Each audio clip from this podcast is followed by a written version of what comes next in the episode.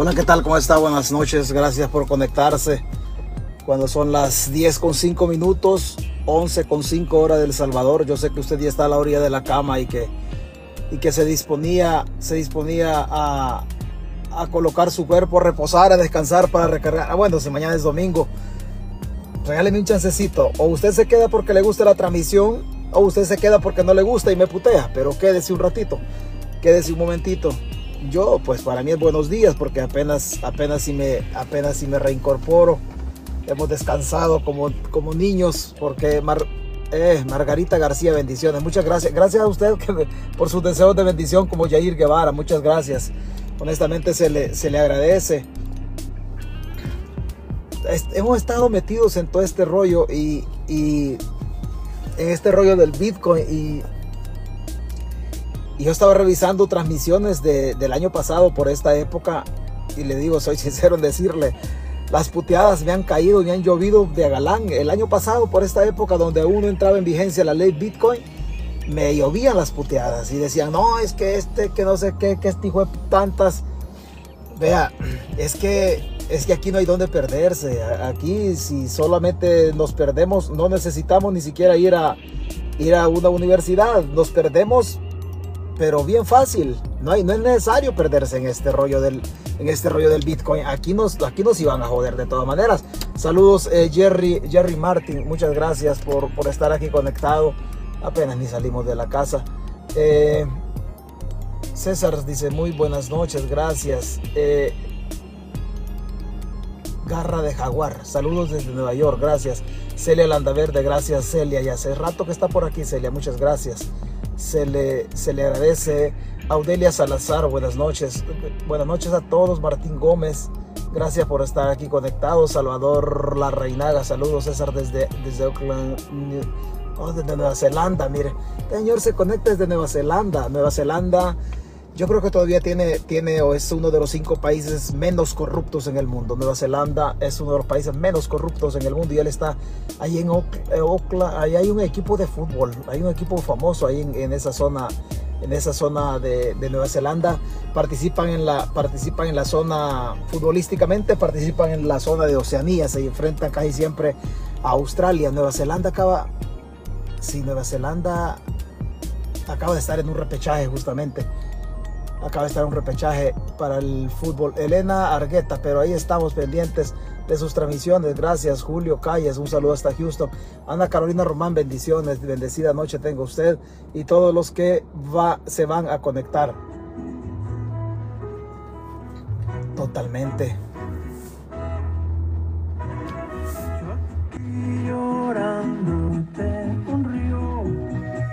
Así llorando nos ha dejado Bukele con el Bitcoin.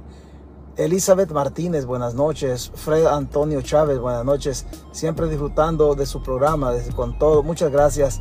Esto empezó Osmin Alfaro. Este Osmin Alfaro es un, es un golondrino que siempre entra aquí a la página. No le gustan las transmisiones, pero siempre estás aquí, Osmin.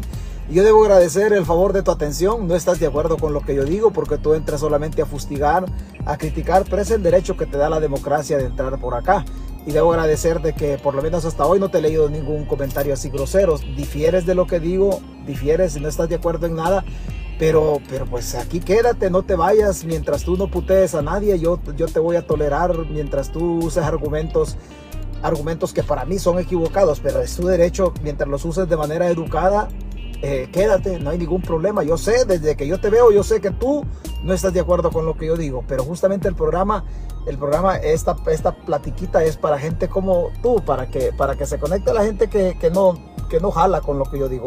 Aurelia Peraza esperando su información, gracias por sus deseos. Eh, Jorge González, Bukele caerá antes de lo previsto, siempre siempre no, no sé qué puso Osmin Alfaro aquí hoy si no te entendí Osmin, discúlpame Ay, disculpame, Osmin. Eh, Lili López, saludos. Le quiero recomendar a escuchar Radio Litoral Multimedia en, periodistas, periodistas independientes. Bueno, vamos a escuchar Radio, radio Litoral Multimedia. Casi no me queda tiempo, pero igual, mire la hora que estoy haciendo mi transmisioncita y casi no me queda tiempo. A veces usted se fija que me conecto a la una del mediodía, me conecto a las 3 de la tarde, de repente a las 7 de la noche y de repente nos, y de repente nos, conectamos a esta hora porque no nos queda tiempo, son las 10 con 9 minutos, ya nosotros tenemos que ir a trabajar. Saludos César, de Dios le bendiga, vamos, vamos con la información. Jorge, Jorge Urrutia, desde Costa Rica, pura vida, mami. Desde Costa Rica, gracias, gracias a la gente que se conecta desde Costa Rica. Yo tengo una historia de Costa Rica. Una vez hice un viaje con otros amigos en un Toyota Celica año 74 nos fuimos de El Salvador, pasamos obviamente por Honduras, Nicaragua y llegamos a Cartago. Llegamos a Cartago Costa Rica. Y con el mismo carrito año 74, un motor 22, 22R, regresamos. Nosotros que regresamos, dejamos el carro un ratito ahí en el parqueo del, ya regresando a El Salvador, de un viaje de 7 días, regresamos al, a El Salvador, apagamos el carro y el carro no volvió a encender, solamente el viaje, solamente para el viaje aguanté el motorcito, pero si no nos dejó a medio camino, pasamos por todas las extensiones territoriales de Nicaragua, grandes extensiones que tiene Nicaragua con tierras con vocación agrícola, llegamos a Costa Rica, Cartago, estuvimos bien, bien rico por ahí, al regreso de Costa Rica pasamos por una ciudad que se llama Granada, una ciudad nicaragüense que se llama Granada, tipo colonial. Todas las casas ahí son tipo coloniales de las mejores ciudades que yo he conocido en Centroamérica. Grandes, sí, se llama Granada. Es preciosa esa ciudad de, Nicaragua. Si usted un día puede ir, vaya. Es, es, todo, es, todo es colonial. Todo es colonial. Casi similar a lo de antiguo Guatemala. Pero en antiguo Guatemala pues ya se metió la mano, la mano del hombre a corregir muchas cosas. Ada Samayoa. Buenas noches César. Los saludo desde El Salvador. Gracias por estar pendiente de todo lo que nos está pasando. Un saludo para toda la gente de la Unión, para toda la gente de la parte norte. Haya pegado con todas las nueve Esparta, Polorosa, Namoros, eh, todos esos, esos lugarcitos en la Unión, pues también para todos los pueblos humildes, pero gente muy hospitalaria de la parte norte del país, en el departamento de, de Morazán, a todos los de Sembra, San Simón, eh, Yamaval, Guatajiagua, toda esa gente, pueblitos, pueblitos bastante recónditos, pero, pero muy, muy, muy hospitalaria esa gente. Por aquí se conecta el, profesor Martín López de ahí de, de, Morazán, de ahí de Morazán, este Cacaopera también, el de también, la otra parte más, la otra parte más de más bonanza material como Sociedad, Perquín Ojo Coro también es de, es de Morazán, Osmin. Ya aburres por, ya aburres por, bueno, mira, yo habla, yo chuleándote y vos, aquí de, de, vulgarón, Osmin. Imagínate tú estás, estás diciendo y aburres por maje. Bueno, está bien.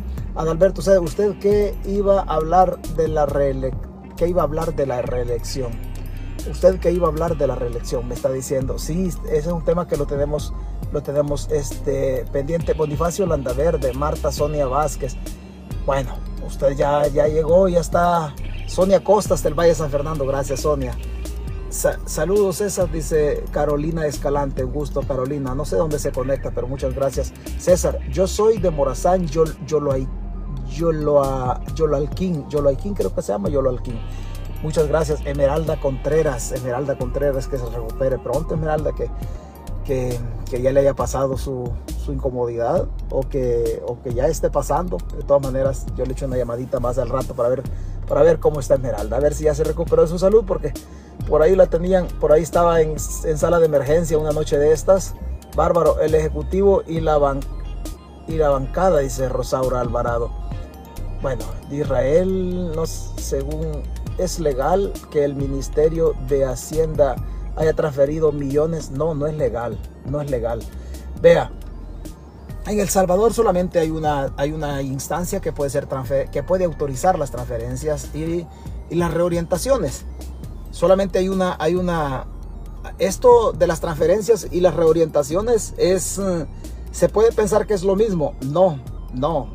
Se puede transferir dinero de la cartera de Hacienda o de, la cartera de Salud a la cartera de Obras Públicas o de la cartera de Cultura a la cartera de Gobernación. Las transferencias generalmente se hacen por cuestiones de, de calamidad pública o de alguna necesidad nacional, por ponerle algún nombre.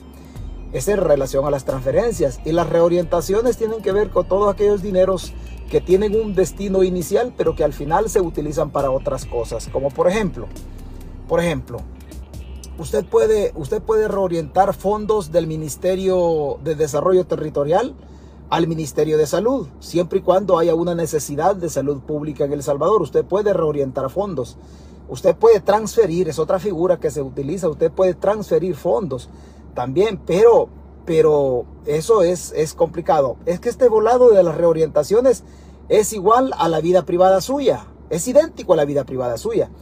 Por ejemplo, usted cuando hace un préstamo en la caja de crédito o lo hace en cualquier banco en El Salvador, usted hace un préstamo, eh, ¿qué le quiero decir? Usted hace un préstamo para poner un negocio y le dan 10 mil dólares.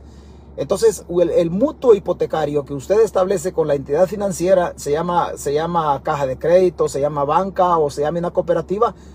Se rumora que hay división en la Asamblea Legislativa que sabe usted.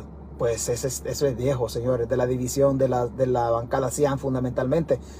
Pero vea, vamos a darle vuelta a este volado porque nos vamos a poder ya para acá. Vea, eso de, la, de, la, de las reorientaciones es así. Igual usted tiene un préstamo en la caja de crédito y usted presta 10 mil dólares para poner un restaurante. Pero de repente a usted le llega el vecino y le dice, mira, yo te vendo, te vendo mi casa. Mi casa te la vendo en 8 mil dólares. Una casa que usted sabe que vale 15 mil. Y dice usted, me la, traen de cachada, me la traen para acá. Entonces viene usted y como usted ya tiene el dinero, ya tiene el desembolso, se lo dieron para el restaurante. Ese fue el giro que usted solicitó a la institución financiera, llámese caja de crédito o llámese la banca, la banca, la banca privada en el país. Pero cuando le llegan con la casa, usted dice, esa casa siempre le he querido, vale 15 mil dólares, pero hoy me la traen en 8. Usted no puede comprar la casa. Usted no puede comprar la casa. ¿Por qué? Porque lo que usted fue a hacer con el banco, usted se lo fue a hacer justamente al banco para poner el restaurante. Si usted compra, usted solo puede comprar la casa. Si usted regresa al banco y le dice al banco, mira, fíjate que me venden una casa. ¿Me autorizas a reorientar el préstamo tuyo para un giro diferente? El giro era un negocio. Es el giro inicial del mutuo que usted establece con el banco, pero le aparece la casa. No puede usted hacer el negocio con el, con el dueño de la casa sin antes ir al banco. Porque si usted no va al banco, entonces usted habrá cometido varios delitos. Entre ellos habrá cometido fraude material. ¿Por qué? Porque aportó un proyecto de factibilidad para poner un negocio de restaurante, pero torció el giro y se fue a comprar la casa. Por otro lado, usted estaría cometiendo estafa. ¿Por qué? Porque fue a engañar al banco a, a decirle que iba a poner un negocio de restaurante. Al final no puso el restaurante, al final compró la casa. Al final compró la casa. Usted, usted tiene que pedir autorización al banco para reorientar los fondos. Lo mismo funciona en el Estado. Lo mismo funciona en el Estado. Usted no puede, no puede reorientar fondos solamente porque se le, se le antoja. No, tiene que pasar por la Asamblea Legislativa. La reorientación tiene que pasar por la Asamblea Legislativa, independientemente que la Asamblea la domine nuevas ideas o no la domine nuevas ideas. Eso hablando de la reorientación doméstica. Vámonos a la reorientación en relación a la banca, a las multilaterales, el Banco Mundial, el Fondo Monetario, todas esas bancas. Imagínense que el gobierno de El Salvador firma o acuerda un préstamo con el, con el Banco Mundial, por ejemplo. Dice, mire, vamos a tener un préstamo con el Banco Mundial para alfabetizar a la gente. Esa es la naturaleza del préstamo y todas las cláusulas que contiene el contrato del otorgamiento de los fondos por el Banco Mundial en favor del Estado salvadoreño dice de que es aparece ahí la población que va a alcanzar en la alfabetización, los sectores o los municipios que se van a alfabetizar, eh, los periodos en relación al programa, al programa de alfabetización, aparece todo en el, contrato del Banco Mundial, aparece absolutamente todo. Pero de repente le aparece un terremoto, de repente le aparece un terremoto. Y dice, dice el gobierno de El Salvador, voy a reorientar los fondos del Banco Mundial que me dio para la alfabetización. No los puede reorientar así por así. Tiene que ir otra vez al Banco Mundial a decirle, mira Banco Mundial, yo tengo un problema de, calamidad pública en El Salvador.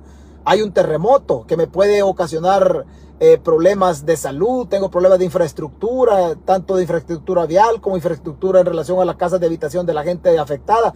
El gobierno no puede reorientar fondos si no va al Banco Mundial a decirle que le autorice. Hemos puesto dos ejemplos.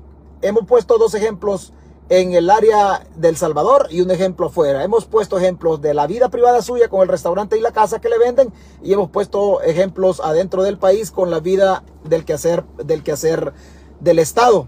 Los gobiernos no pueden transferir dinero de institución a institución si no les autoriza la Asamblea Legislativa.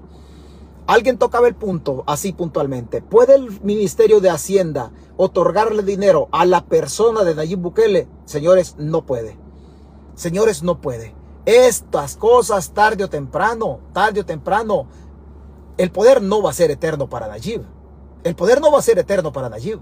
Tarde o temprano tienen que responder por esto. No sé cuándo van a responder y no me pregunte porque tampoco tengo la bolita mágica. Pero tarde o temprano van a responder. Ellos están utilizando fondos de la gente, fondos del pueblo para beneficios privados y eso no se puede hacer. Y eso no se puede hacer. En favor de privados, el, el dinero público no se puede utilizar no se puede utilizar en favor de privados. Todo tiene que pasar por la Asamblea Legislativa. No hay nada en El Salvador que se tenga que hacer que no pase por la Asamblea. Seguramente usted me va a decir, sí, pero la Asamblea Legislativa responde a los intereses de Bukele. Sí, pero tiene que hacerse. Tiene que pasar por ahí, aunque sea por mero trámite. No importa. No importa que la Asamblea Legislativa le va solo pucha el botón y dice, sí, presidente, está bien. No importa, pero la cuestión está en cumplir con el formalismo constitucional. Esa es la cuestión nada más. Dice Jorge, Jorge Lada, dice, jaja, pobres dundos, todo eso ya lo sabe el gobierno. Locas, dice, sí. Lo que pasa es que el gobierno es una jaula de locas que no, que sí saben lo que tienen que hacer, pero son demasiado mafiosos. Es una jaula de locas el gobierno. Claro que usted tiene razón. El gobierno es una jaula de locas, pero ellos ya saben lo que tienen que hacer de manera legal. Pero no podemos negar estas alturas de que Bukele se ha volado el dinero de la gente. Eso, eso usted no lo puede negar en ningún momento. Ayer, ayer nosotros tocábamos lo que en el camino íbamos y lo que se relacionaba con el portafolio de inversión de Nayib Bukele. Vea, yo lo tengo aquí, yo lo tengo aquí enfrente del portafolio y hay un excedente o hay un valor real de, los, de la inversión de Bitcoin de 49 millones 279 mil 159 dólares con 41 centavos. Ese es el valor, valor real que tiene el Bitcoin después de los 105 millones que se invirtieron en relación a el, en relación a El Salvador. Pero el Bitcoin, estos 49, estos 49 millones, 279 mil, 159.41 centavos, este dinero es propiedad del pueblo salvadoreño. El dinero, el dinero, el Bitcoin no el Bitcoin está a nombre de Nayib Bukele, no a nombre del pueblo. El pueblo ha puesto el dinero, pero Nayib Bukele es el dueño del Bitcoin. Nadie más. Todo esto, todo esto decíamos en una transmisión anterior, tiene una llave. Todo esto tiene una llave. Es igual al PIN que usted tiene para su, para su, ¿qué le puedo decir? Para su tarjeta de crédito cuando usted tiene, cuando usted va a sacar el dinero de un cajero.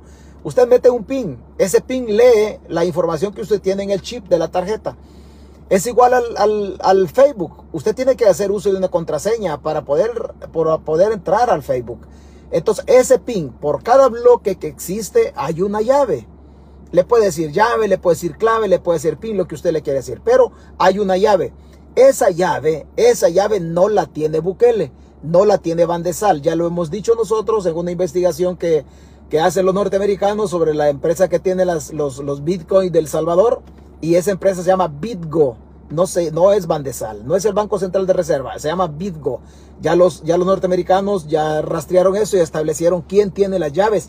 Una empresa que está sancionada por las autoridades norteamericanas. Ellos tienen la llave. Pero ahorita son, ahorita tenemos un, eh, un nivel de pérdidas del porcentaje invertido de 53.35%. Eso es lo que se ha perdido, equivalente más o menos a 56 millones 356 mil 123.96.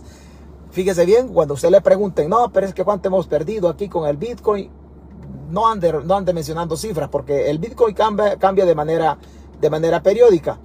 Hasta en este momento se han perdido 56 millones 356 mil 123.96. Anótelo cuando el golondrino le pregunte. A este dinero, a este dinero agréguele, súmele a esta pérdida, súmele el valor, el valor actual del, del Bitcoin. El valor actual son 49 millones 279 mil 159.41. Punto 41. Ahí me perdona si lo que voy a hacer es una ofensa. Ahí me perdona. Solamente es para la gente que no lo sabe escribir. Ponga, ponga 49, después le pone una comita, le pone 279, esos son los miles. Después le pone 159, digamos, esos son los cientos, digámoslo así. Y le pone un puntito y le pone 41. Esos son los centavos para que nos entendamos. Ay, me disculpa si lo que estoy haciendo es una falta de respeto, pero lo único que quiero es que nosotros, aquí no se puede sentir mal usted. ¿Por qué? Porque usted y yo somos de la misma jungla. Nosotros venimos de ahí abajo. Aquí no se sienta mal. Ah, es que este está presumiendo. No, no. Seguramente usted sabe cosas que yo no sé. Algún día usted me va a enseñar. Usted sabe cosas de la Biblia. Yo no sé cosas de la Biblia. Algún día usted me va a enseñar cosas que yo no sé. Yo estoy hablando de lo único que sé.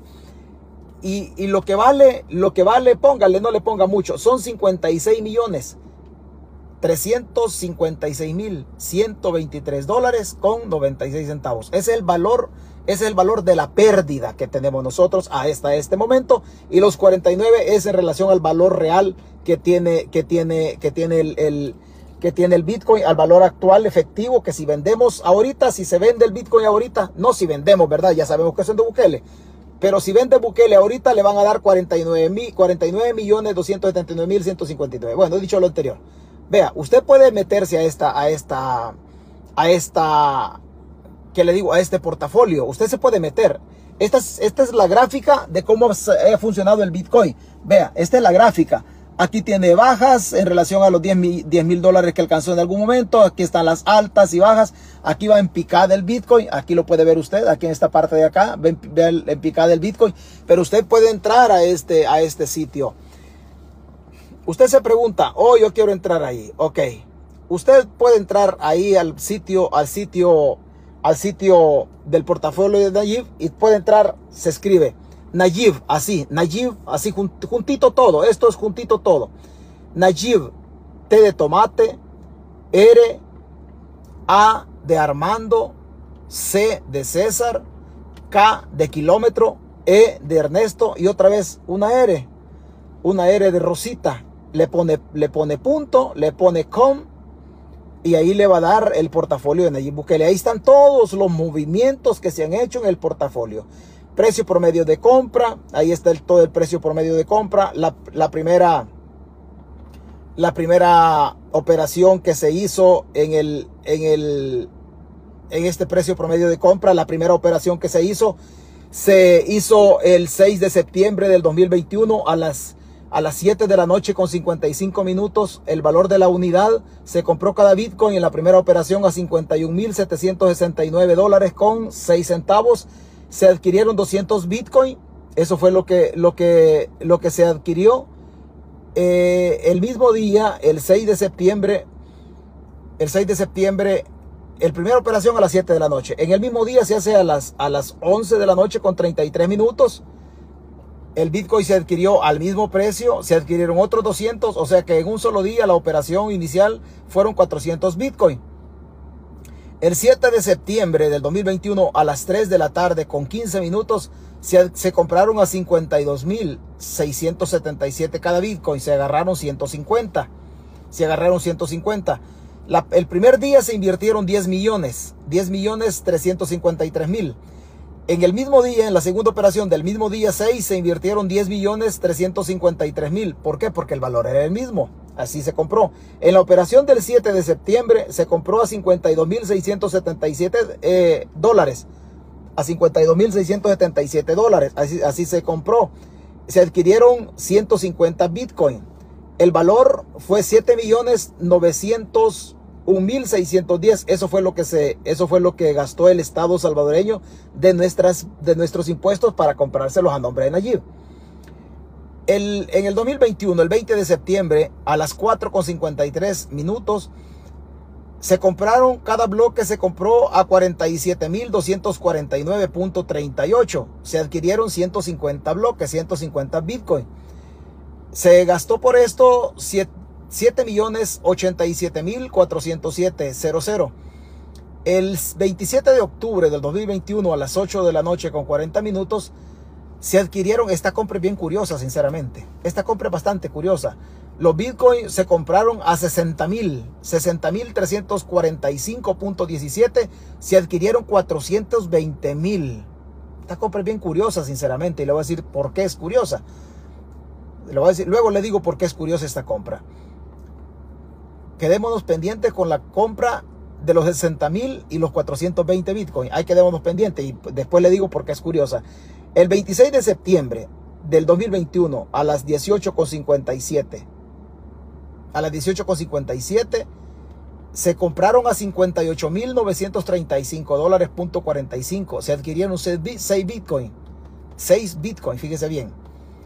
A 5, 5 millones 893 mil 545.00. El 4 de diciembre se adquirieron, se adquirieron 150 Bitcoin a un valor cada unidad o cada bloque de 48.670.00 se invirtieron 7 millones 300 mil 500 dólares, punto 00. El 22 de diciembre del 2021 se adquirieron 21 Bitcoin a un precio cada unidad de 48 mil 934.57 que hace un total de 1 millón 27 mil 625 dólares, punto 97 centavos. El 21 de enero el 21 de enero ya del 2022 a las 10 de la noche con 18 minutos se adquirieron 410 Bitcoin a 30, eh, cada unidad a 36 mil 585 dólares punto, 37. Se invirtieron 15 eh, millones redonditos, así 15 millones redondos. Y el 9 de mayo, recién pasado, 9 de mayo del 2022, a las 7 de la noche con 12 minutos, se compraron 500 Bitcoin que cada unidad costó 30.744.00 para un valor total de los, de los 500 Bitcoin en la operación de, ese, de la última operación que se hizo el 9 de mayo, para un total de 15 millones 372 mil dólares, así redonditos, no hay centavos. La operación, la operación que les decía que me parece bastante curiosa es la operación del 27 de octubre del 2021 a las, a las 8 con 40 minutos se compraron a 60 mil cada Bitcoin. Es, son las unidades más caras que se han comprado y es la segunda cantidad más elevada, porque la otra cantidad más elevada es la del 9 de mayo, que se compraron 500 Bitcoin, pero se compraron a 30 a 30 mil cada unidad, 30 mil 744. Pero, la, pero las operaciones que se hacen el 27 de octubre del, 2000, del 2021, todas, todas Todas las unidades se compraron a 60 mil, a 60 mil 345. Es el valor más alto que tiene el Bitcoin. Y, se agarraron 420 mil, o perdón, 420 unidades. Y esto significó, significó la erogación por, de fondos públicos, fondos públicos para comprar los Bitcoin a Bukele. Esto significó 25 millones 344 mil 971.40. Así, así, señores. Las operaciones, fíjese bien, las operaciones del, 25, del 27 de octubre, cuando se compran 420 Bitcoin y se gastaron, y se gastaron 25, 25 millones, ese valor real, ese valor ha perdido 16 millones hasta este momento, solo hablando de una sola operación de una sola operación. La operación del 27 de octubre del 2021 a las 8 de la noche con 40 minutos se compraron 420 Bitcoin a 60 mil dólares cada uno. Así redondito, dejémoslo. Y hasta hoy, hasta hoy se ha perdido 16 millones. Esa operación ha perdido el 64.51%. Eso lo puede, lo puede encontrar usted si, entra al sitio, al portafolio de Nayib Bukele, así le va a aparecer, portafolio de Nayib Bukele. Usted lo puede encontrar, usted lo puede encontrar, vamos a ponerlo, vamos a ponerlo así. Vamos a ver si, si nos entendemos. Ay, disculpe porque pues estamos en la incomodidad del carro. Vea, vea, vamos a ver. Aquí, estas letras chiquitas, estas letras chiquitas que están acá son las fechas de las operaciones. Luego va a encontrar usted, luego va a encontrar el monto de los Bitcoin. Por acá están los 60 mil. Pero el valor, el valor de lo que ha perdido el Bitcoin está en números rojos. Toda esta información roja que está acá es el valor de lo que, de lo que ha perdido el Bitcoin. Acá, en rojo. Usted entra, usted entra, el portafolio tiene traductor. Usted lo puede también leer en español, no hay problema. Pero así justamente estamos. Así justamente estamos. Fíjese bien, lo que se ha invertido en Bitcoin en El Salvador son 105 millones de dinero de la gente, dinero suyos y míos. 105 millones 635 mil 283.37. Repito, se han gastado 105 millones 635 mil 287 dólares con 37 centavos. Las, las, así, así están más o menos lo, lo concernente a las pérdidas. ¿Cuánto Bitcoin ha comprado Bukele para él con dinero del pueblo? Ha comprado 2.301 Bitcoin. Eso ha comprado él. Eso ha comprado. Si usted suma todas las cantidades de las inversiones iniciales por el precio de cada unidad, de cada unidad, el promedio del costo de cada Bitcoin son 45.908. Usted suma todas las cantidades que se han invertido de dineros públicos en favor de la persona de Bukele, se han cada Bitcoin promedio, promedio cuesta 45.908 dólares con 42 centavos. Eso cuesta, eso cuesta de esto y y como le, decía, se ha perdido 56.356. 56.356 y así estamos. Ahí lo puede encontrar usted en números, en números rojos. Le repito, las letras, las letras azules, estas letras que le aparecen acá, las fechas acá, es la operación inicial. Es la operación inicial. Por ahí le aparece una información. En el primer bloque le aparecen las letras azules, las fechas cuando se, se hace la operación. En el, segundo, el primer bloque le aparecen la cantidad, la cantidad o el precio de cada bloque. De cada bloque. Un Bitcoin es un bloque, no es otra cosa. Si usted le dice bloque, es lo mismo que decirle Bitcoin. Le aparece el precio por unidad, por, por unidad y sumado. Dice, ah, bueno, ¿cuántos Bitcoin agarramos? Ahí le va a aparecer, si le aparece V150 o V400 o V300, la V significa Bitcoin y la cantidad aparece la cantidad comprada. B150 son 150 Bitcoin que se adquirieron en la fecha que ya relacionamos. Y así sucesivamente, así sucesivamente, por ahí le aparece precio histórico en cuanto a la cantidad, son los millones que se, que se invierten en la operación. Y así, así sucesivamente, así funciona, así funciona esto no hay para dónde, no hay para dónde buscarle a esta, a esta situación. Eso es lo que estábamos pendientes, que anoche lo hacíamos desde, desde el carro sobre la marcha, pero hoy lo estamos haciendo así, así tranquilito. Le vuelvo a repetir, le vuelvo a repetir, del el precio actual, actual del Bitcoin. Si Bukele vende el Bitcoin, Bukele lo va a vender por 49 millones 279 mil 159 dólares con 41 centavos. Si lo venden ahorita, le vamos a perder 56 millones 356 mil 123 dólares con 96 centavos. Esos son los números hasta este momento en relación al Bitcoin. Este es el portafolio de Nayib. Aquí no hay, no hay nada, no hay nada más que, no hay nada más que hacer. Vea, están en el portafolio todas las cantidades, todas las operaciones, todos los movimientos están en el portafolio de Nayib. Aquí están las inversiones y están las ventas. El problema es que no hay ni una venta. Aquí no hay ni una venta. El portafolio de Nayib no registra ni una venta de Bitcoin. La pregunta es, la pregunta es, si usted que anda vendiendo aguacates no vende aguacates, no tiene ganancia. No ha vendido ni uno. No tiene ganancia. Si Bukele no tiene ni una venta de Bitcoin, de dónde construyeron el hospital de, para mascotas. Si ellos dijeron que lo habían construido de los fondos, de los, de los fondos o de las ganancias que generaba el Bitcoin. Pero el portafolio de Bukele no tiene ningún movimiento. El único movimiento que tiene es en relación a la compra del bloque o del Bitcoin, pero no tiene ventas. Si no tiene ventas, ¿y en qué momento ganó Bukele? ¿En qué momento ganó Bukele si no hay ninguna venta en el portafolio? Aquí en el portafolio están todos los, movimientos, aquí están todas las operaciones, ahí están todas las operaciones. Bukele no tiene ni una venta ni una venta. El portafolio es como la libreta de vacunas del cipote. Cuando usted lleva, lleva a Juanito de un mes, le rales se lo traban al Juanito. Ándale, Juanito le zamparon la primera vacuna.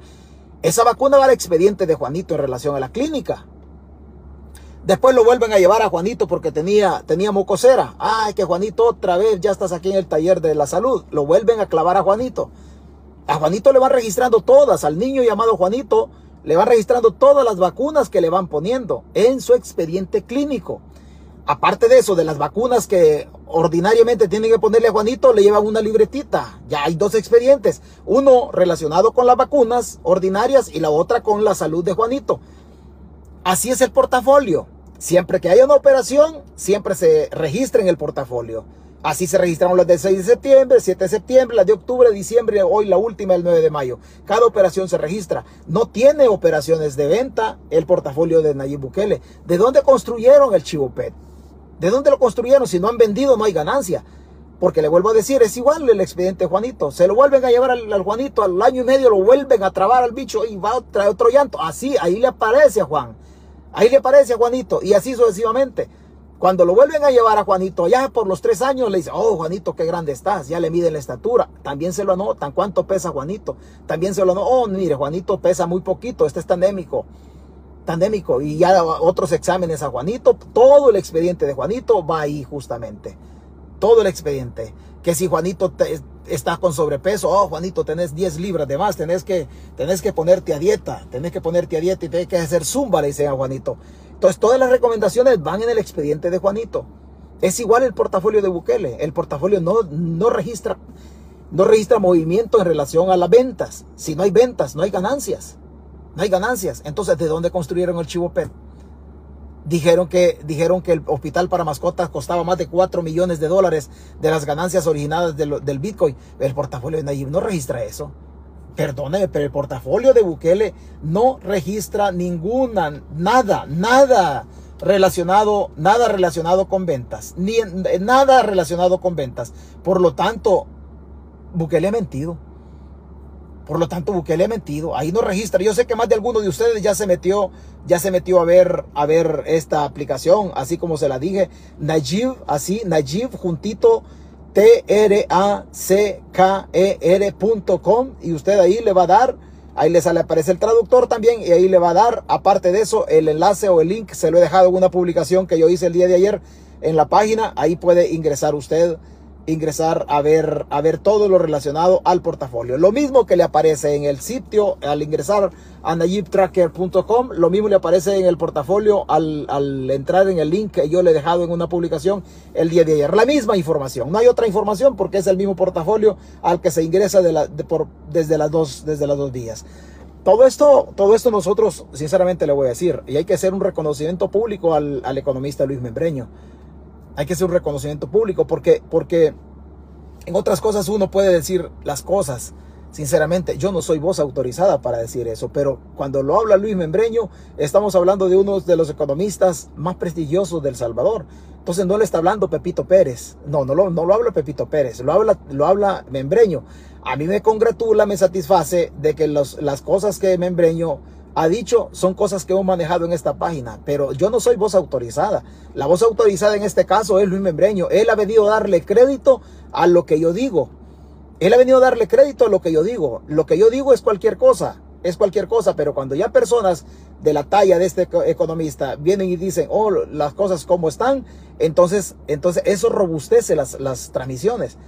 Membreño no repitió lo que yo he dicho, no, yo estoy repitiendo lo que yo he dicho. Membreño me le ha dado crédito a la transmisión. No es Membreño, oh, que Membreño dijo lo mismo que dice César Fuentes. Y yo voy a decir, Membreño dijo lo mismo que yo digo. No, no, Membreño le dio crédito a las transmisiones que yo he venido haciendo en relación al Bitcoin.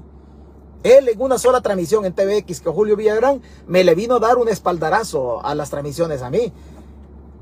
O sea, no estábamos equivocados, no estábamos equivocados. O sea, o sea que andamos, andamos bien. El año pasado, un muchacho, el año pasado, un muchacho nos decía un parcito, un parcito de cosas, un parcito de cosas este, raras el año pasado. Decía, no, decía, espérate que, espérate que, ya con el respectivo hijo de puta, va. No, es que mira, hijo puta, el año pasado, por el, 24 de junio del año pasado, me decía, no es que mira, hijo de puta, tenés que esperarte que se hagan bien las cosas. Pues si eso es lo que uno quiere. Señores, pero es que la economía, la economía no tiene, no tiene mayor chiste. La economía, la economía no tiene mayor chiste. Ay, perdón por el ejemplo que voy a poner, pero es un ejemplo de matrimonio. La economía es como cuando, cuando Pepito Pérez con la Juanita se juntan. Se juntan entonces son, son novios por ahí, se pegan, su, se pegan su agasajadita, de repente se calentaron. Vaya babosada, se calentaron. No están juntos, son novios. Son novios. La Juanita tuvo una relación sexual con, con Pepito Pérez y salió embarazada. Y no están juntos. La Juanita, la Juanita apenas tiene 18 años y Pepito Pérez tiene 16. A la Juanita le da pena que le digan que Pepito Pérez la tiene embarazada. Los dos, tanto Pepito Pérez como la Juanita, ocultan el embarazo. A más no poder, se pone en faja, eh, duermen de otra manera, la Juanita camina de lado, el Pepito Pérez se hace loco y ahí se pregunta todos los días, ¿qué te han dicho? No, no me han dicho nada. El embarazo, la Juanita lo puede ocultar. Pepito Pérez también puede ocultar el embarazo de la Juanita. Nueve meses. Nueve meses lo ocultan. Pero después de nueve meses, el bicho va a llorar. El cipote va a llorar porque la Juanita va a parir. La Juanita va a tener dolores de parto porque, el, porque estuvo embarazada. Y el cipote va a llorar. Pepito Pérez no se puede hacer el maje ya. Ni la Juanita se puede ser de la, desentendida. Así es la economía. Así es la economía. Desde, desde el Bitcoin, desde que compraron el Bitcoin, aquel 6 de septiembre, Bukele nos ha traído preñados al pueblo, nos ha traído embarazados con una información que él pensó que la tenía escondida porque el portafolio aparece a nombre de él y la gente lo buscaba a nombre del Estado salvadoreño. Desde septiembre para acá, septiembre, agosto, julio, junio, hace nueve meses también. Si usted, si usted cuenta septiembre, octubre, noviembre, diciembre, enero, febrero, marzo, abril, mayo, junio, nueve meses, también nueve meses. Bukele tenía embarazado al pueblo sin darle información sobre los 105 millones de dólares del pueblo. No le daba información con el Bitcoin. A los nueve meses también allí parió. También allí parió, así como la Juanita y Pepito Pérez se hicieron padres de familia. No había de otra. ¿Por qué? Porque la economía y el embarazo no se puede ocultar tarde o temprano el pueblo iba a estar chillando el hambre, como está el pueblo ahorita en El Salvador. No hay dinero para pagar estos salarios, no hay dinero para otra cosa, no hay, no hay medicina en los hospitales. El gobierno se sostiene solamente en dos cosas. En un aparato de propaganda que es poderoso y le da paja al pueblo, y en un régimen de excepción en donde utiliza la policía y el ejército salvadoreño para meter miedo en la población. El régimen de excepción es el que no permite al pueblo salir a manifestarse en contra, en contra de lo que está haciendo el gobierno en contra de lo que está haciendo el gobierno. No se manifiesta el pueblo. ¿Por qué? Porque lo van a relacionar con pandillas. Y si lo relacionan con pandillas, ¡pum! a parar el penal de Izalco. Ya está en Izalco, Cruz, Calavera y Camposanto. Se murió Pepito Pérez. Por eso el pueblo no sale. Por eso el pueblo no sale. Pero lo que hoy está pasando, señores, esto no se no necesita no necesita ni siquiera dos dedos de frente. Estos son cosas elementales que hay que estar pendientes de los dineros suyos y de los dineros míos. Pero la Juanita parió los nueve meses. También una Bukele nueve meses llegó para que lo hiciéramos parir porque hemos andado encima y encima y encima. Encima y encima. Mateo Rivera dice, guau, guau, dice, qué listo eres. Él se está burlando de la transmisión. No se preocupe. No se preocupe, usted puede entrar más seguido acá, entre más seguido. Seguramente aquí no va a encontrar lo que dice Walter Araujo, no va a encontrar lo que dice Gallego, no va a encontrar lo que dice Romeo Lemos. Seguramente no va a encontrar eso. Seguramente no va a encontrar eso. Ellos tienen agenda. Yo también tengo agenda. Mi única agenda es la corrupción. Esa es mi única agenda. Que usted tenga un presidente mafioso, que sea, que sea el presidente es un ratero de primer orden. Esa no es culpa de Bukele. No, es culpa de don Armando Bukele que no lo pudo crear porque don Armando era un delincuente. Pero al final es culpa del pueblo. Es que el pueblo ha llevado a Bukele ahí donde está. Nayib Bukele está robando autorizado por la población. Claro, va a decir, no, es que Bukele nos engañó, que Bukele es mentira, señores. Mentira, Bukele, ya sabíamos lo que Bukele nos podía dar. Había dejado a la alcaldía de Nuevo Cuscatlán en una, en una propiedad alquilada. La alcaldía, la alcaldía, de San Salvador la había dejado endeudada con más de 275 millones. O sea, nosotros ya sabíamos lo que Bukele nos puede dar. Descifrar a Bukele, descifrar a Bukele es como quitar el dulce a un niño. Nosotros ya sabemos lo que Bukele nos puede dar. Así honestamente se lo digo. ¿Usted cree que necesita ciencia para descifrar a Nayib? No, ninguna. Ninguna. Yo le humildemente le puedo garantizar hoy 25 de junio, yo le puedo decir, la deuda de los eurobonos del 23, del 2023, de enero del 2023, los 800 millones se van a pagar, sí se van a pagar, solo si Bukele se hueve, se a las pensiones. Si Bukele se hueve a las pensiones, si nacionalizan las pensiones, la deuda se puede pagar. Si no se nacionalizan las pensiones, la deuda no se va a poder pagar. La deuda no se va a poder pagar. O me va a decir a mí, y, y la bola de cristal. No, no, es que los números ahí están, son exactos. No hay maniobra para el, para el gobierno. Y estamos a junio, y si la deuda se paga, si la deuda se paga, si Bukele no va y refinancia la deuda con los organismos financieros, como está cerrado todo, la deuda se puede pagar solo si Bukele se roba las pensiones. Si no se roba las pensiones, vamos a caer en default. No vamos a pagar la deuda. Pero para eso no necesita usted ir a Harvard o, ser, ser brujo. No, no, eso es elemental. ¿De dónde va a agarrar dinero? No hay otra manera de agarrar dinero. No hay otra manera. El hombre no entrega cuentas. Pero usted se pregunta, oh, pero es que de dónde, de dónde viene, de dónde vienen los impuestos que Bukele agarra. Vea, en esta situación de los impuestos hay muchas trampas que los gobiernos echan a andar. Por ejemplo, yo le voy a poner un ejemplo. El precio del queso en El Salvador. Ahí por el mes de septiembre, octubre del año pasado, el queso costaba redondito más o menos 3 dólares cada libra de queso. De repente el queso se ha llegado a 5 dólares. Ha llegado a 5 dólares. Usted paga el 13% de IVA por cada dólar invertido en el producto que adquiere.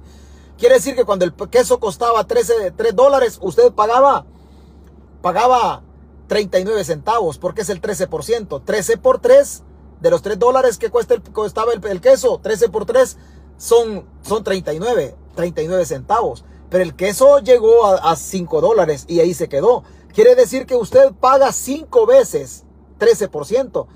Usted pagaba 39 centavos, 13 centavos, 3 centavos por cada dólar, a 3 dólares en, en octubre. Hoy vale 5. ¿Cuánto paga además? Paga 26 centavos más en concepto de IVA. ¿Por qué? Porque el precio del queso quedó ahí arriba, ahí arriba en, en, en 5 dólares. Se le, se le anexaron dos, dos, o dos veces 13, para ser así, para ser claro, dos veces 13. Esos 26 centavos de más que el gobierno está cobrando en concepto de IVA, eso le va incrementando también su, su, base tributaria. Y así sucesivamente en el caso del, del, del frijol. Cuando el frijol costaba 80 centavos, el 13% de IVA, porque se cobra sobre cada dólar, el 13% se fraccionaba. ¿Por qué? Porque solo se gastaban 80 centavos. Hoy la libra cuesta un dólar con 25 centavos. Seguro, seguro, usted más o menos anda pagando el concepto de IVA en El Salvador. En una libra de frijoles anda pagando más o menos entre 15 y 17 centavos de impuestos por una libra de frijoles, porque el valor subió. Si solo se paga un dólar por libra, se pagan 13, 13 dólares, perdón, 13 centavos de impuestos de IVA. Pero cuesta 1.25. Entonces usted divida entre 4 los 13 dólares y más o menos le va a estar dando ahí como 4 centavos de más. Y si cobran 13, cuando es, cuando es redonda la cantidad, se están cobrando entre 16 y 17 centavos, 17 centavos por cada libra de frijoles que se, que se compra. Eso está pagando usted. Si la libra vale 1.25, usted está pagando más o menos 4, eh, centavitos más por los, por los 25. Entonces está pagando redondos por cada libra más o menos 17 centavos. Son cuentas, son cuentas así reales. Después tiene que comprar el arroz, después los tomates, todo lo que usted come, todo tiene IVA. Todo lo que usted come tiene IVA. No vaya a pensar de que, de que no tiene IVA. Todo lo que come tiene IVA. Después usted ya me ha escuchado hablar de, los, del centro penal, no van a pagar la renta. También las, las, empresas, los millonarios que están construyendo el centro penal en San Vicente no van a pagar el IVA. Usted sí paga IVA por los frijoles. Y lo estamos haciendo así de manera puntual, sacando cifras más o menos exactas. Fracciones de centavos menos, fracciones de centavos más, pero lo estamos sacando más o menos exacto para que usted vea cuánto cuesta su vida. ¿Cuánto cuesta la vida suya? Por cada 300 dólares que usted gana en concepto de salario mínimo, la canasta básica son 223 dólares con 86 centavos. 223 dólares con 86 centavos. Entonces, vea, vea, es prudente que un gobierno vaya a gastar 105 millones de dólares. 105 millones de dólares para comprar Bitcoin a nombre de él, porque los Bitcoin están a nombre de Bukele, comprados con dinero del pueblo. Es prudente que el gobierno se haya ido a agarrar 105 millones de dólares. ¿Usted cree que es justo? Así honestamente. Así honestamente, y perdón por la literalidad, pero son las 10 con 53 minutos. Así como lo decimos en el pueblo. Así como lo decimos allá jugando fútbol cuando el gol está usado o que el gol no entró. Así, perdone lo que le voy a decir, pero verga, verga, cree que es correcto que Bukele haya ido a gastar 105 millones de dólares y le haya quitado el FODES a las alcaldías. Honestamente, usted que vive en los pueblos, usted que vive en los pueblos, ¿usted cree que es correcto que Bukele haya agarrado 105 millones de dólares para el Bitcoin? Solo de Bitcoin, señores solo de Bitcoin. Después apartemos los 30 dólares que le dio a cada gente. Ese dinero, ¿dónde cree usted que quedó? Quedó en la oligarquía. Super Selecto lo volvió a agarrar porque usted ahí lo fue a gastar. O el gobierno le va a regalar, se lo regaló el Estado, se lo regalamos nosotros. Después tenemos la inversión de los cajeros automáticos, la Chivopet, otra millonada. A esos 105 millones agreguémosle cerca de 120 millones que se dieron de los 30 dólares. De los 30 dólares juntémosle 100, 100, digámosle 125 millones más 105 son 230 millones. El fideicomiso cuesta 150 millones. 150 millones, 230 más 150, 380 millones de dólares, el fideicomiso, fíjese bien. Y luego los salarios que se pagaron para las personas que andaban promoviendo la Chivo Wallet. La Chivo Wallet, otra millonada. Si ya tenemos 200, 380 millones, más los salarios de las personas que estuvieron promoviendo eso, más las compras de los cajeros, de los cajeros Chivo Wallet, El Salvador no ha gastado menos de 450 millones de dólares en este sueño llamado Bitcoin. A usted que se conecta de los pueblos, usted que está en un cantón, usted cipote millennial, usted que tiene una beca de bachillerato, de educación media o una beca de educación superior, universidad, usted que estudiaba medicina y que la alcaldía de su pueblo lo becaba, Usted que estudiaba cualquier carrera académicamente hablando en El Salvador, una administración de empresas, una ciencias jurídicas, sociología, una psicología, ¿usted cree que es correcto que lo hayan dejado en verga usted en razón de su estudio, de su desarrollo personal, para que este hombre se haya ido a chiviar 105 millones de dólares para comprar sus gustitos, sacrificándolo a usted, cipote, usted que me escucha en cualquier pueblito? O usted maestro, o usted maestro que tiene una pensión de hambre y que no se va del sistema no porque ya, no porque pueda, usted ya no puede dar clases. Usted sabe que está jodido, tiene 60 años y no se pensiona porque le faltan dos años. Y sabe que cuando usted se pensione, le van a dar una pensión de hambre. Y además de eso, le van a quedar como tres años de vida. Le van a quedar como tres años de vida. O sea que usted al final, usted maestro que me escucha, o sea que usted al final ha arriesgado todo en favor de un gobierno que ha agarrado los fondos públicos para comprar su juguetito y estar chiviando el dinero de la población todas las comunidades, allá las escuelas cuyas fosas sépticas también están colapsadas. Y perdón otra vez por la literalidad, pero que la fosa séptica, así, perdón, los bichos andan rodeando la fosa séptica porque está llena de mierda y se van a untar.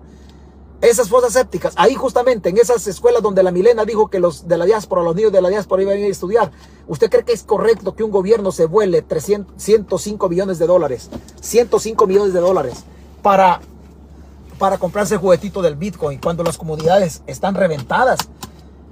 Cuando las comunidades están reventadas. Cuando los señores llegan al hospital Rosales a hacerse la diálisis y tienen que comprar hasta la aguja y todos los insumos habidos y por haber para que los atiendan en cuanto a su salud se refiere, porque el sistema eh, de salud en El Salvador está colapsado.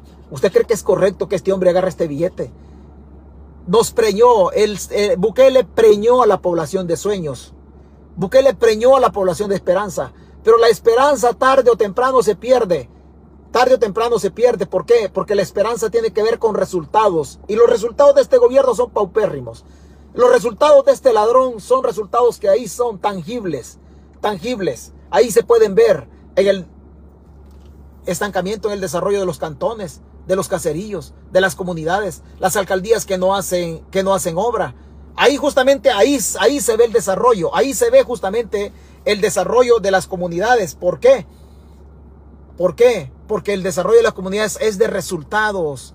Al bicho, al bicho decían, oh, decía es que las alcaldías del frente y del, del frente y de arena están inundadas. ¿Cómo están las alcaldías de hoy? Ya no pueden decir, ya no pueden decir de que no tuvieron el gobierno tres años. Suficiente tres años. Suficiente tres años. Pero son 105 millones de dólares que hacen falta en las comunidades. Ahí hacen falta 105 millones que hacen falta justamente, justamente en esas comunidades. Pero el gobierno que dice, no entrega cuentas. No entrega cuentas, es un billetote, ¿verdad? Usted podrá decir, oh, es que nosotros los pobres no perdemos nada. No, ¿cómo no? ¿Cómo no? ¿Cómo no? Este video a usted le aburre. Seguramente a usted le aburre este video de la, del desarrollo de la comunidad, del desarrollo de la municipalidad o de la jurisdicción de Santiago de la Frontera, de la falta de profesores para la educación en ese pueblo, Santiago de la Frontera, una alcaldesa de Nuevas Ideas los desnuda. Una alcaldesa de Nuevas Ideas los desnuda. Pero el gobierno chiviándose el billete suyo, chiviándose el billete mío, chiviándose el billete suyo, chiviándose el billete, el billete del pueblo. Oiga lo que dice esta señora está dando 20.900 dólares. Pagamos de ahí 7.000 de agua y de los impuestos que agarramos al año ah, alcanzamos a cubrir lo que es el tema de la basura. Entonces de ahí del resto pagamos lo que son empleados y los gastos.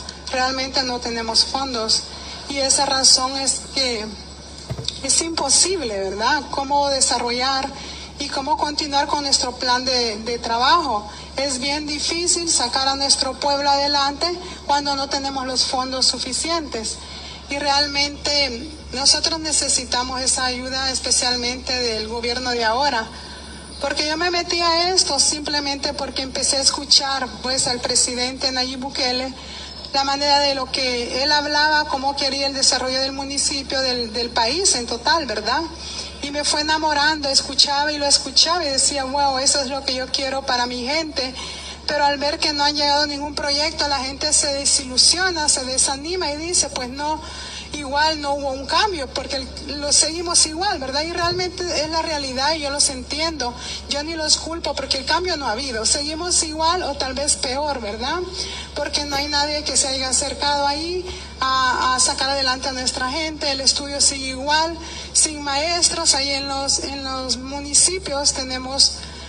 Me gustaría, alcaldesa, de que centráramos... Ve, una alcaldesa de nuevas ideas alcaldesa de Nuevas Ideas, en una coalición con el Partido Gana, Santiago de la Frontera, diciendo, mire, aquí no ha llegado el desarrollo, aquí no hay educación, aquí no hay maestros para, para las escuelas, aquí necesitamos fondos. Usted puede ser una persona que aplaude al gobierno y usted está en todo su derecho. A estas alturas del partido, yo estoy seguro que a usted a estas alturas de que el gobierno está gestionando el Estado salvadoreño, usted ya sabe que Bukele está haciendo mal trabajo y usted no cambia en su manera de estructurar el comentario, no cambia. ¿Por qué? Solamente porque le da pena. Venga, que no le dé pena. Que no le dé pena. El aceptar que los gobiernos, que los gobiernos del pasado fueron corruptos, es una obligación social, una obligación moral de nosotros. Y no vamos a negar la corrupción de los gobiernos del pasado.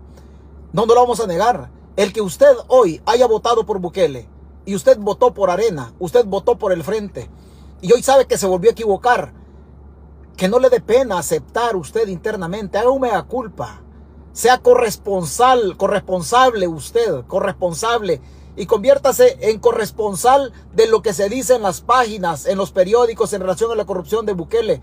Es cierto, usted votó por Bukele, es cierto, pero una cosa es que usted de manera permanente alcahuetea este sinvergüenza y otra que usted haga también el mea culpa y se siente responsable de que El Salvador está ahí porque nosotros nos hemos descuidado. Yo sé que a usted le da pena, yo lo entiendo a usted, le aplaudió a Bukele y usted decía que Bukele era la última Coca-Cola del desierto. No, Bukele no era la última Coca-Cola del desierto, era un corrupto más que iba a administrar los fondos públicos. Era un corrupto más que iba a administrar los fondos públicos, pero que no le dé pena. Yo no le digo que se cambie de equipo, yo le digo que cambie su manera de pensar. Yo no le digo que se cambie de equipo, solo estoy diciendo que cambie su manera de pensar. Nada más, nada más eso. Cambie su manera de pensar. Solamente eso es lo único que yo le pido, que cambie su manera de pensar. De ahí que se cambie de equipo, no. No, si al final el problema del país no radica, el problema del país no radica en el gobierno, radica en nosotros. El país no va a cambiar si nosotros no cambiamos. El país no va a cambiar si nosotros no cambiamos. El país va a cambiar solo si nosotros como ciudadanos asumimos la responsabilidad de cambiar. Porque nosotros descansa el país. El país no descansa, no descansa en nadie más. En absoluto, descansa en nosotros. Descansa en nosotros. Si nosotros no cambiamos, el país no va a cambiar. El país no va a cambiar, pero usted que, usted que votó por Bukele, no se ahueve. No se ahueve. Que no le dé pena. Este volado es así. ¿Qué le vamos a hacer? Ya se equivocó. Ok, hoy haga un mea culpa aún me da culpa, internese en usted mismo y dése cuenta, y dése cuenta de que se equivocó, y dése cuenta que otra vez, otra vez, así como en el pasado, usted, usted apoyó a un corrupto. Dese cuenta otra vez, nuevamente, haga, un, haga una reflexión y dése cuenta nuevamente que se equivocó, que se equivocó, pero ya no esté defendiendo algo que no tiene sustento, que no se puede defender.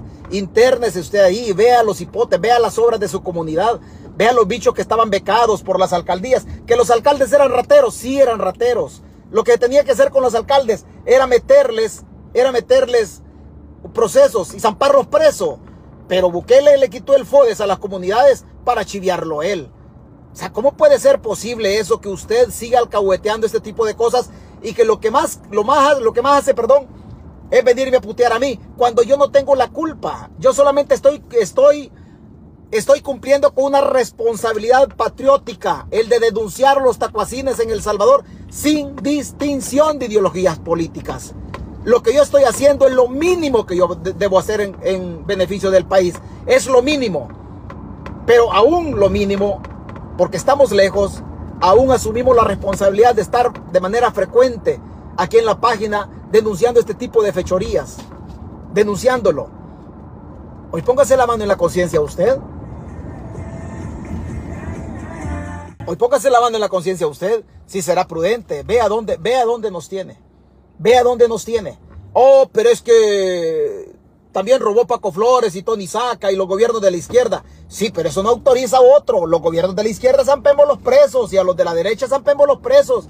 Pero el hecho que otros hayan robado, ¿y por qué no hablar de Sánchez Serén? Así escucho, leo comentarios. ¿Por qué no hablar de Sánchez Serén? Es que esta es la misma mica. Usted está pensando de que Bukele es diferente a Cristiani o que Bukele es diferente a Funes. No, si son la misma mica. Dígame qué gobierno de esos, qué gobierno de esos ha logrado sacar del, del estancamiento, del atolladero al país. Ni uno. Ni uno, todos los gobiernos, todos los gobiernos, y me perdonan la gente de la derecha y me perdona la gente de la izquierda, pero ustedes han elegido también, también ustedes eligieron gobiernos mañosos, esa es una realidad. Que a la gente de la izquierda no le gusta mi plática y a la gente de la derecha se resiente por mi plática, no es, una, no es un ataque contra usted como persona, señores de la izquierda o señores de la derecha. Es un ataque contra las prácticas corruptas de los gobiernos a los que ustedes también llevaron al poder. A los que ustedes también llevaron al poder. No crean que mi crítica es solamente orientada hacia Bukele. Si los gobiernos de la izquierda, tanto Mauricio Funes como el profesor Sánchez Serén, colaboraron en que incrementar la riqueza de los Bukele, y eso lo saben, eso lo saben. Yo tengo guardada una entrevista de Cifrido Reyes hace como unos tres años donde él aceptaba de que fue la izquierda la que terminó promocionando o promoviendo o impulsando la figura de Nayib Bukele. Hay muchos tópicos que toca ahí Cifrido Reyes en esa entrevista que yo, la, yo la tengo guardada por ahí. Pero esa, esa es una realidad. Es una realidad. Lo mismo pasó con la derecha. Y la gente dice, no es que Bukele es diferente. Es un ratero similar. Es un ratero similar. Es una peste que nosotros tenemos en El Salvador. Y hágame el favor usted. 1989, año 2022. Póngase la mano en la conciencia. El Salvador ha cambiado. Mentira. Mentira. Solo han cambiado los pobres nada más. Porque los pobres que tenían 60 años cuando Cristiano llegó al poder ya se murieron. Cuando Cristiano llegó al poder, nosotros teníamos 18, 20 años. Hoy tenemos 50, 55. O sea, los pobres de aquel tiempo ya se murieron. Hoy nos toca a nosotros estar luchando contra la corrupción de estos gobiernos. Un flagelo, un virus más peligroso que el coronavirus. Y tenemos que seguir luchando. Si no luchamos nosotros contra estos sinvergüenzas, señores, el país no tiene futuro en relación, en relación a, los, a las generaciones que vienen empujando ahí atrás. Usted que me escucha, Seguramente usted esté en el borde de la cama y dirá usted, este hijo de puta tanto que habla. Ok, vea, vea ahí su nieto. Vea su nieto, el hijo de su hija, un niño que está ahí con la inocencia. Vea esa inocencia, esa criatura. Si usted no se pone las pilas, esa criatura a la que usted a cada rato le dice que lo quiere, que lo ama, esa criatura le va a dejar, le va a dejar un país sumido en la desgracia. Si usted quiere a su nieto, si usted ama a su nieto, si usted ama a su hijo más chiquito que tiene, entonces rescatemos el país rescatemos el Estado, pongamos el Estado en beneficio, en beneficio de la población, quitémosle el Estado a la oligarquía. No es una plática de, lucha de clases la que yo tengo y lo vuelvo a repetir. Yo no soy de izquierda, yo no soy de izquierda, pero es prudente a estas alturas que les quitemos el Estado a ellos. Quitémosles el Estado a ellos. Le voy a poner un ejemplo hacia la carrera para cerrar la transmisión. El Consejo Nacional del Salario Mínimo está compuesto por representantes de la empresa privada, por representantes del gobierno y representantes de los trabajadores. Pero en, la, El Salvador, el empresario privado deja la NEP para llegar a gobernar. Entonces el gobierno responde y salvaguarda, protege los intereses del empresario. Cuando están discutiendo el aumento del salario mínimo, está el empresario, está el gobierno que es el mismo empresario y están los trabajadores. Y el acuerdo se se saca por mayoría. El salario mínimo que le dan al obrero en El Salvador es lo que le sobra al empresario. Es lo que le sobra al diabólico. El empresario llega al gobierno a convertirse en presidente y gobiernan. Y el gobierno tutela, salvaguarda, protege los intereses del empresario, pero no le da nada al trabajador. Y a eso, y a eso, y a eso le llaman repartición de la riqueza. Los pobres en El Salvador no pedimos nada regalado, solo pedimos que el empresario que el empresario sea más justo. Invertir es bueno y el que invierte tiene que ganar dinero. Pero ganar dinero a costilla de un pueblo que cada día, que cada día le cuesta encontrar la comida. Señores, ese no es delito, ese es pecado. Un día, un día se van a morir y lo que tienen en la tierra no se lo van a llevar. Buenos días, buenas noches.